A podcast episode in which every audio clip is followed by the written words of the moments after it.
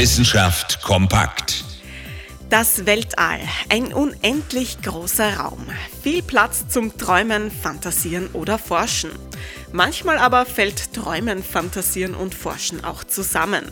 Zum Beispiel bei einem aktuellen Projekt der Universität Zürich. Im Weltall sollen schon bald Organe gezüchtet werden. Ja, das klingt tatsächlich fantastisch. Aber was steckt dahinter? Ganz einfach. Menschliche Stammzellen sind die Grundlage, um Organe im Miniaturformat zu züchten. Sogenannte Organoide, die der Forschung allerhand Dienste leisten. Auf der Erde herrscht allerdings die Schwerkraft und die lässt die Mini-Organe nicht in drei Dimensionen wachsen. Anders im Weltall, in der Schwerelosigkeit, so die Hoffnung der Forscherinnen und Forscher, sollen sich die Stammzellen ganz frei entfalten können, in alle Richtungen.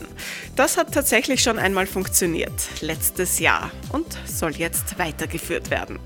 Schon beim nächsten Flug auf die internationale Raumstation ISS sind also menschliche Stammzellen mit an Bord. Und bald wuchert es da draußen im Weltall. Organe, Träume, Fantasien, Forschung, ja, im Weltall hat einfach wirklich vieles Platz. Interessante Themen aus Naturwissenschaft und Technik.